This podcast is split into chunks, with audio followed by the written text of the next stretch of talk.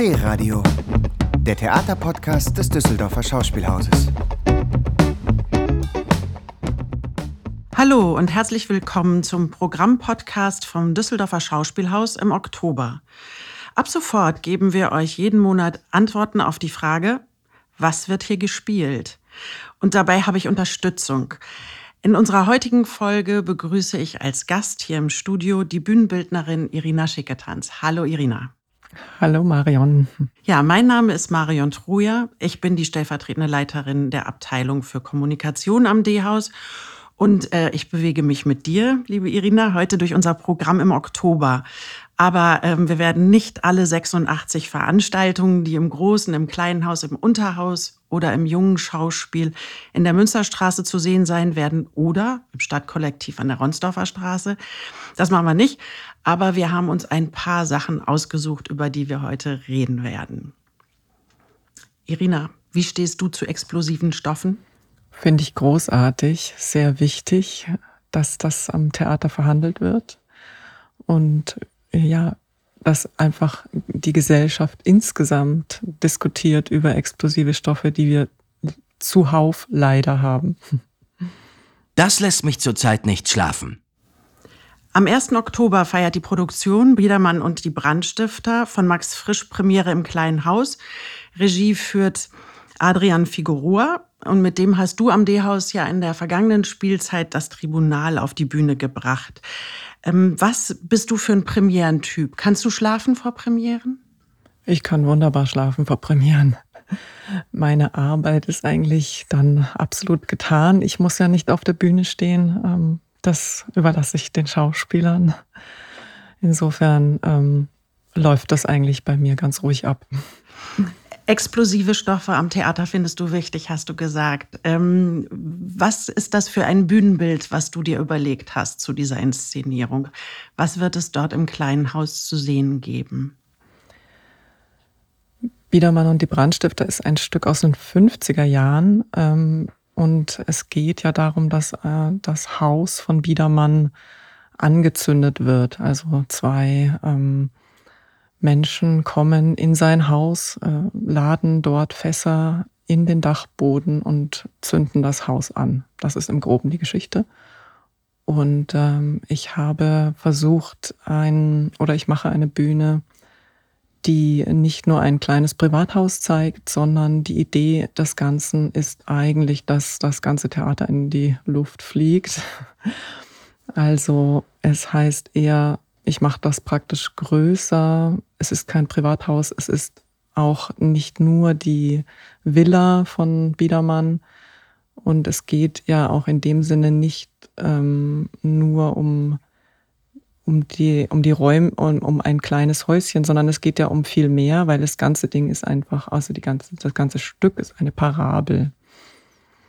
Äh, eine Parabel auf unsere Gesellschaft. Ähm, und da bin ich jetzt eigentlich bei dem Thema, was mich sehr umtreibt zurzeit auch. Ähm, also was bedeutet Wahrheit und was bedeutet Lüge?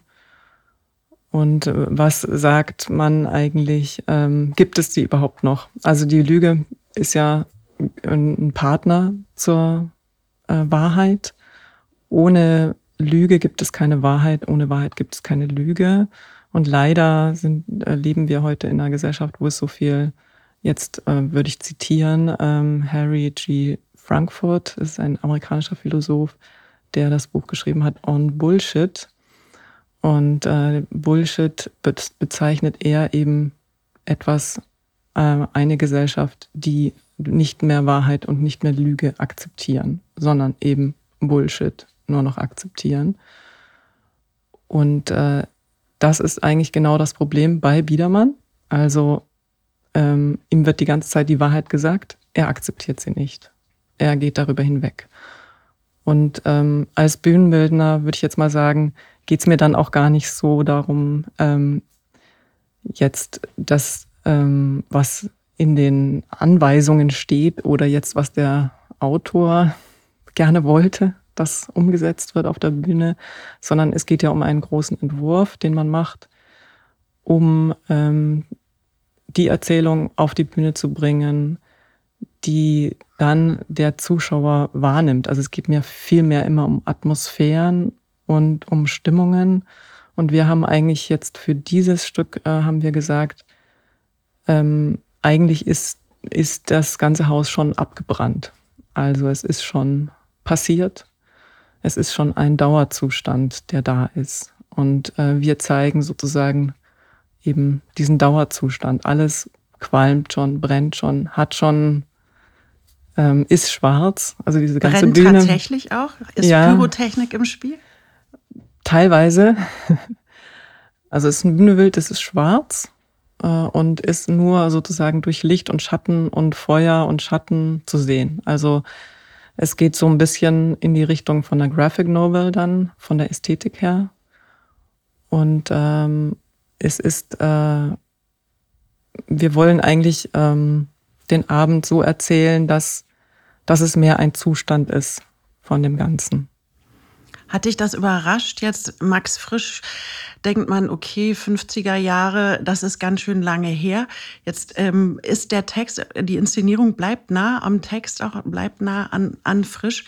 Hat dich überrascht, ähm, ja, mit was für einer Nähe man diesem Text auch heute begegnen kann? Auf jeden Fall. Also deshalb äh, hat äh, Adrian Figueroa diesen Text für sich ja auch ausgesucht und hat äh, mich dazu gewinnen können, weil ich einfach auch das nochmal gelesen habe. Ich meine, das hat fast jeder im, in der Schule mal gehabt. Und ich habe das aber nochmal neu gelesen und fand das also wirklich so unfassbar passend auf unsere Zeit heute. Erschreckend. Und da sind so viele Themen drin. Ähm, man kann es lesen auf den Klimawandel hin, man kann es lesen auf Krieg, auf autokratische Systeme und äh, wie wichtig die Demokratie ist, sie zu verteidigen. Also auf das alles kann man das lesen. Und die Wahrheit zu erkennen. Absolut. Ja. Zu handeln. Adrian äh, Figueroa ist ein Regisseur, mit dem du häufig arbeitest. Nuran David Kahl ist ein anderer, mit dem du häufiger schon mal ähm, inszeniert oder Inszenierungen auf die Bühne gebracht hast. Auch Robert Leniger gehört dazu. Faust to Go hast du mit ihm zusammen hier in, am Düsseldorfer Schauspielhaus in die Stadt geschickt. Das ist dann nachher auch hier im Haus gezeigt worden. Wie wichtig ist das, wenn du als Bühnenbildnerin den Text einerseits, aber auch die Regieidee andererseits in in Material umformst, dass du die Leute gut kennst, mit denen du arbeitest, dass man sich nahe ist. Ist schon sehr wichtig, also erleichtert, sagen wir mal, die Arbeit, ähm, wenn man sich gut kennt. Kann aber auch, ähm, kann aber auch, äh, also toll sein, wenn man jemanden ganz Neuen hat. Also, weil man, das Wichtige ist ja, dass man sich insgesamt frei fühlt, äh, Dinge zu erfinden und ähm, meine meine Sicht auf ähm, einen Raum schaffen für ein Theaterstück ist ähm, so großartig, dass man ähm, also dass man sozusagen die Möglichkeit hat, diese Zuschauer festzunageln auf ihre Sitze. Sie dürfen die Handys nicht benutzen eigentlich und äh, die Konzentration ist da. Wo hat man das heute noch in unserer Gesellschaft? Insofern liebe ich das, weil ich sowohl in der Zeitachse arbeiten kann und darf. Also ein Raum steht ja dann nicht nur einfach da, sondern er entwickelt sich, er bewegt sich, er verändert sich. Und ähm, man kann sozusagen diese Zeit dieser Menschen, die sich kommen, die kommen in, der, in den Zuschauerraum, sich hinsetzen, das anschauen, die kann man sozusagen, die hat man in der Hand. Und das ist ganz toll.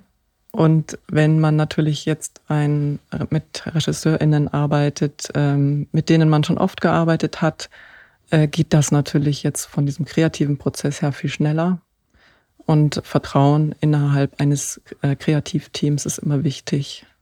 Und ähm, dann natürlich auch eben, dass man sich versteht innerhalb der ähm, ästhetischen Sprache vielleicht oder auch überhaupt dessen, was man einfach erzählen will. Dass die Themen die sind, ähm, die einen auch interessieren. Das ist sehr wichtig. Dass man da einfach ähm, eine, eine, eine, einen angstfreien Raum hat und einen in einem Raum arbeiten kann, eben, wo sich sozusagen dann die Künste gegenseitig ähm, nach oben heben und sich gegenseitig befruchten. So. Ihr schafft es bis zum Premierenabend. Sehr gut. Ähm, wir wollen in diesem Podcast immer auch ein bisschen darüber reden, was so geredet wird am Theater, was so geredet wird auch in der Kantine. Und ein großes Thema ist ja immer die Frage, wer dreht gerade was. Du selbst hast auch immer wieder für den Film gearbeitet, hast an Filmsets ähm, die Einrichtung gemacht. Ähm, wenn du mal so ein bisschen beschreibst, die Attraktivität am Film zu arbeiten oder im Theater zu arbeiten, wo bist du als Künstlerin gefragt oder wie kannst du dich ein einbringen, so wie du es eben auch beschrieben hast, ähm, jetzt in Biedermann und die Brandstifter? Ja, der Unterschied zwischen äh, Filmszenenbild und Bühnenbild ist ein sehr, sehr großer. Beim Filmszenenbild ist es leider so, dass ähm, die Drehbücher fertig sind, meistens, wenn man sie bekommt. Und dann ist man, muss man das halt umsetzen und hat eigentlich ähm, selten die Möglichkeit, äh, da wirklich eine eigene große ähm, ästhetische Sprache reinzubringen. Das ist halt bei der Bühne ganz was ganz, ganz anders. Und ähm, ich habe früher oft Film gemacht, ähm, bin aber davon abgekommen, weil ich doch festgestellt habe, dass man leider dann oft ein Dienstleister wird. Und das ist beim Theater nicht der Fall. Weil die Vorläufe auch länger sind, weil die ähm, Konzeption einer Inszenierung ja dann über ein Jahr praktisch läuft und es dann auch noch mal die Zeit der Proben gibt. Sind, es die längeren Abläufe oder was, was ist es genau? Was ist es ist, ähm, dass man eigentlich alle Freiheiten hat am Theater. Man hat die Bühne, okay, man hat natürlich viele Bedingungen und so, aber ähm, äh, man kann alles machen. Und das ist großartig. Also und beim Film ist es halt dann so, dass doch viele RegisseurInnen sehr verhaftet sind der, der Realität. Und dann halt, ja, da muss das Café halt so aussehen, wie ein Café aussieht. oder äh, ein, ein Schlossraum oder so, dann muss das halt so entsprechend aussehen. Und das ist halt auf der Bühne ganz anders. Du sagst gerade, man kann alles machen. Du bist äh, Künstlerin, äh, bildende Künstlerin. Du hast in Wien in der Meisterklasse von Axel Mantei und Klaus Zehelein ähm, angewandte Kunst studiert.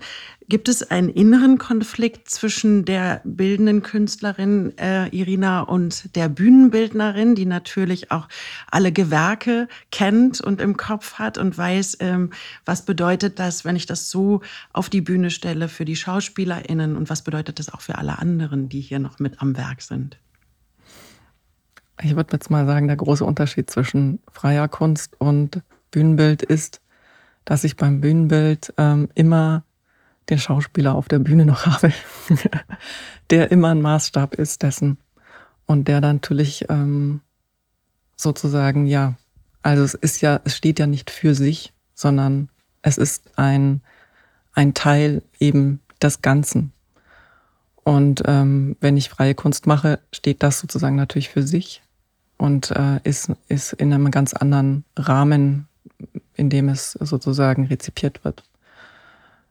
Bei, bei freier Kunst ähm, sieht man aber auch inzwischen, wenn man an Anne Imhoff denkt und so weiter, die ja, also mit ihrem Faustprojekt zum Beispiel im, in der Biennale in Venedig, äh, das ist auch Theater. Also das sind Performance-Kunst. Und insofern, es, es verwischt sich sozusagen eh immer mehr, finde ich. Also was wird jetzt als bildende Kunst bezeichnet und was als natürlich dann als Theater. Und ähm, ja, der Versuch ist immer da, äh, auch auf der Bühne natürlich einen starken Entwurf zu machen und eine Setzung zu, zu machen, mit der die Schauspieler dann umgehen müssen manchmal. ähm, und das ist, äh, aber halt, man ist immer natürlich in dieser Interaktion da zwischen dem, was das Theater auch mach, umsetzbar machen kann natürlich und ähm, auch immer natürlich dem Schauspieler, was kann man dem auch zumuten? Was macht er mit? Ich frage dich das nämlich, weil mir der Regisseur Sebastian Baumgarten erzählt hat, dass er es besonders reizvoll findet, mit bildenden Künstlern, Künstlerinnen als Bühnenbildner im Team zusammenzuarbeiten, weil sie nämlich nicht alle praktischen Probleme gleich mitdenken, die's, ähm, die sich ergeben, wenn man mit allen Gewerken zusammendenkt und ähm, dass man, dass diese Reibung etwas ist, was ihn interessiert. Das darf ich nicht verpassen. Sebastian Baumgarten inszeniert Franziska von Frank Wedekind. Das haben, ist eine weitere Premiere hier im Oktober. Am 8. Oktober im Großen Haus wird es zu sehen sein. Und das Bühnenbild hat der niederländische Künstler Job van Lieshout gestaltet. Van Lieshout ist international bekannt, ähm, gehörte zu den KünstlerInnen, die auch auf der diesjährigen Dokumente ausgestellt haben. Menschen aus Düsseldorf oder aus der Region kennen ihn auch aus der Kunstsammlung NRW am Grabeplatz. Dort hat er das Café gestaltet. Und äh, für Franziska baut er meterhohe Skulpturen, die dort auf der Bühne stehen werden, als, als Solitäre oder es gibt ähm, Raumkulissen, aus denen er Elemente ausgesägt hat, die dann so eine äh, seltsame, realistische, nicht realistische Wirkung haben. Und ähm, er sorgt, so, so erklärt es auch Sebastian Baumgarten, dass es das ist, was ihn ähm, interessiert, dafür, dass Konkretes und Abstraktes sich vermischen, dass die so ineinander übergehen. Ähm, vielleicht sollte man ein bisschen was zu Franziska sagen. Ist gar nicht so bekannt von Frank Wedekind ähm, von 1913. Es ist äh, eine Geschichte eines äh, weiblichen Faust, die Geschichte geht so, dass es äh, eine junge Frau gibt, Franziska, die gar nicht so viel vom Heiraten hält und von all dem, was ihr ähm, so, was für sie vorgesehen ist als Leben als Frau. Und sie trifft auf Veit Kunst, der ist so eine Art Mephisto und der macht ihr das verlockende Angebot, ähm, als Mann durch die Welt zu gehen. Und ähm, sie geht darauf ein und wird dann zwei Jahre lang äh, sehr lebenshungrig, lebensgierig und lustig auch das Leben genießen. Und ähm, man ahnt es schon, irgendwann wird diese Frist ablaufen und ihr, ja, ihre Seele droht dann an diesen Mephisto zu fallen. Das ist so ein bisschen äh, die Geschichte. Und ähm, das wird auf der großen Bühne zu sehen sein. Und Sebastian Baumgarten hat ganz schlicht äh, gesagt, worum geht's da eigentlich? Ist das eine Gender-Geschichte? Ähm, ist es äh, wirklich die Frage, ob es äh, die, eine Frau ist, die als Mann durch Leben, durchs Leben geht? Und er möchte das etwas größer fassen und sagt, es geht doch um die Frage, was Glück für jemanden bedeutet und die Suche nach Glück. Davon lasse ich mich überraschen. Ich habe noch eine weitere Premiere anzukündigen für den Oktober. Am 29. Oktober nämlich haben wir die Nacht so groß wie wir. Das ist eine neue Inszenierung des Stadtkollektiv. Im kleinen Haus wird die zu sehen sein. Und da machen Jugendliche aus Düsseldorf und aus der Region mit. Und das ist ähm, nach die, eine Uraufführung nach dem Roman von Sarah Jäger, die für diesen äh, Roman auch für den Jugendliteraturpreis nominiert ist. Und zwar geht es darin um eine ganz besondere Nacht, nämlich die, die Abi-Nacht, also die Jugend und die Schulzeit endet und ähm, diese Jugendlichen kommen in dieser Nacht zusammen.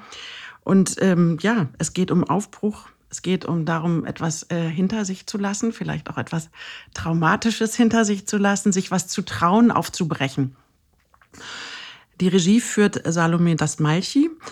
Und ähm, ja, ich äh, möchte mich davon überraschen lassen, auch noch einmal mehr wieder von so einer Power, die Jugendliche, die beim Stadtkollektiv auf der Bühne stehen, die ihre Geschichten dort mitbringen, ähm, rüberbringen. Also wenn man im Publikum sitzt, ich weiß nicht, du hast da ja auch deine eigenen Erfahrungen gemacht, wird man so ein bisschen weggefegt von dieser Kraft und Energie, die die vermitteln. Darauf freue ich mich sehr im Oktober. Bei Tribunal, was du ja mit Adrian Figueroa in der vergangenen Spielzeit im Kleinen Haus ähm, auf die Bühne gebracht hast, waren es auch Jugendliche, die dort mitgespielt haben. Wie hast du das empfunden? Ich fand das ganz großartig. Die Kraft, wie du ja schon sagtest, auch von den Jugendlichen und äh, die einzelnen Temperamente und äh, die Gedanken und äh, alles, was sie mitbringen, ist so unfassbar spannend. Und ähm, dass die jungen Menschen ans Theater kommen und spielen wollen, finde ich auch schon eben einfach unfassbar toll. Und bei dem Tribunal muss man ja dazu sagen, ähm, das ist ja ein Klimastück, eine Dystopie.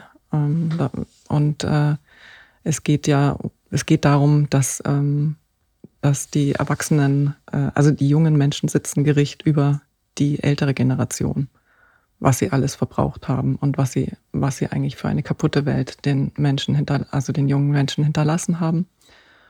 Und wir haben wahnsinnig viel diskutiert in dieser Zeit über Klima und ähm, über das Thema. Und ich finde es einfach eine unfassbar tolle Sache, mit jungen Menschen zu arbeiten. Es ist dort auch eine schöne Arbeit entstanden.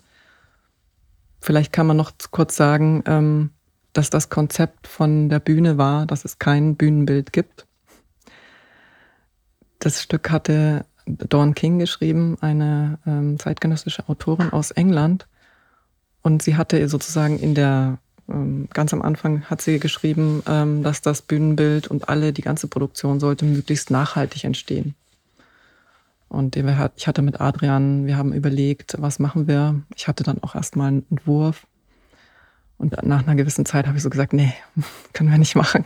Wir geben, wir geben nichts aus. Wir, wir, wir geben kein Geld aus dafür. Ähm, und vor allen Dingen sagen wir eben, das spielt in dem Theater, in einem geschlossenen Theater, in dem Raum, also die kleine Bühne hier am D-Haus.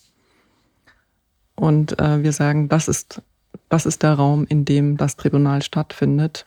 Einfach auch natürlich auch, weil Don King in dem Stück nochmal hat, auch zur Disposition stellt, inwieweit ist Kunst überhaupt wichtig für die Gesellschaft. Und äh, in ihrer Dystopie ist Kunst eigentlich fast schon abgeschafft. Und deshalb ist halt, das spielt das in diesem geschlossenen Theater. Und das hat den Jugendlichen auch viel Spaß gemacht, weil wir dann sind wir sozusagen durch den Fundus und überall durchgezogen und haben geguckt, was können wir brauchen für unser Stück. Haben das dann rausgezogen und auch verwendet. Genau.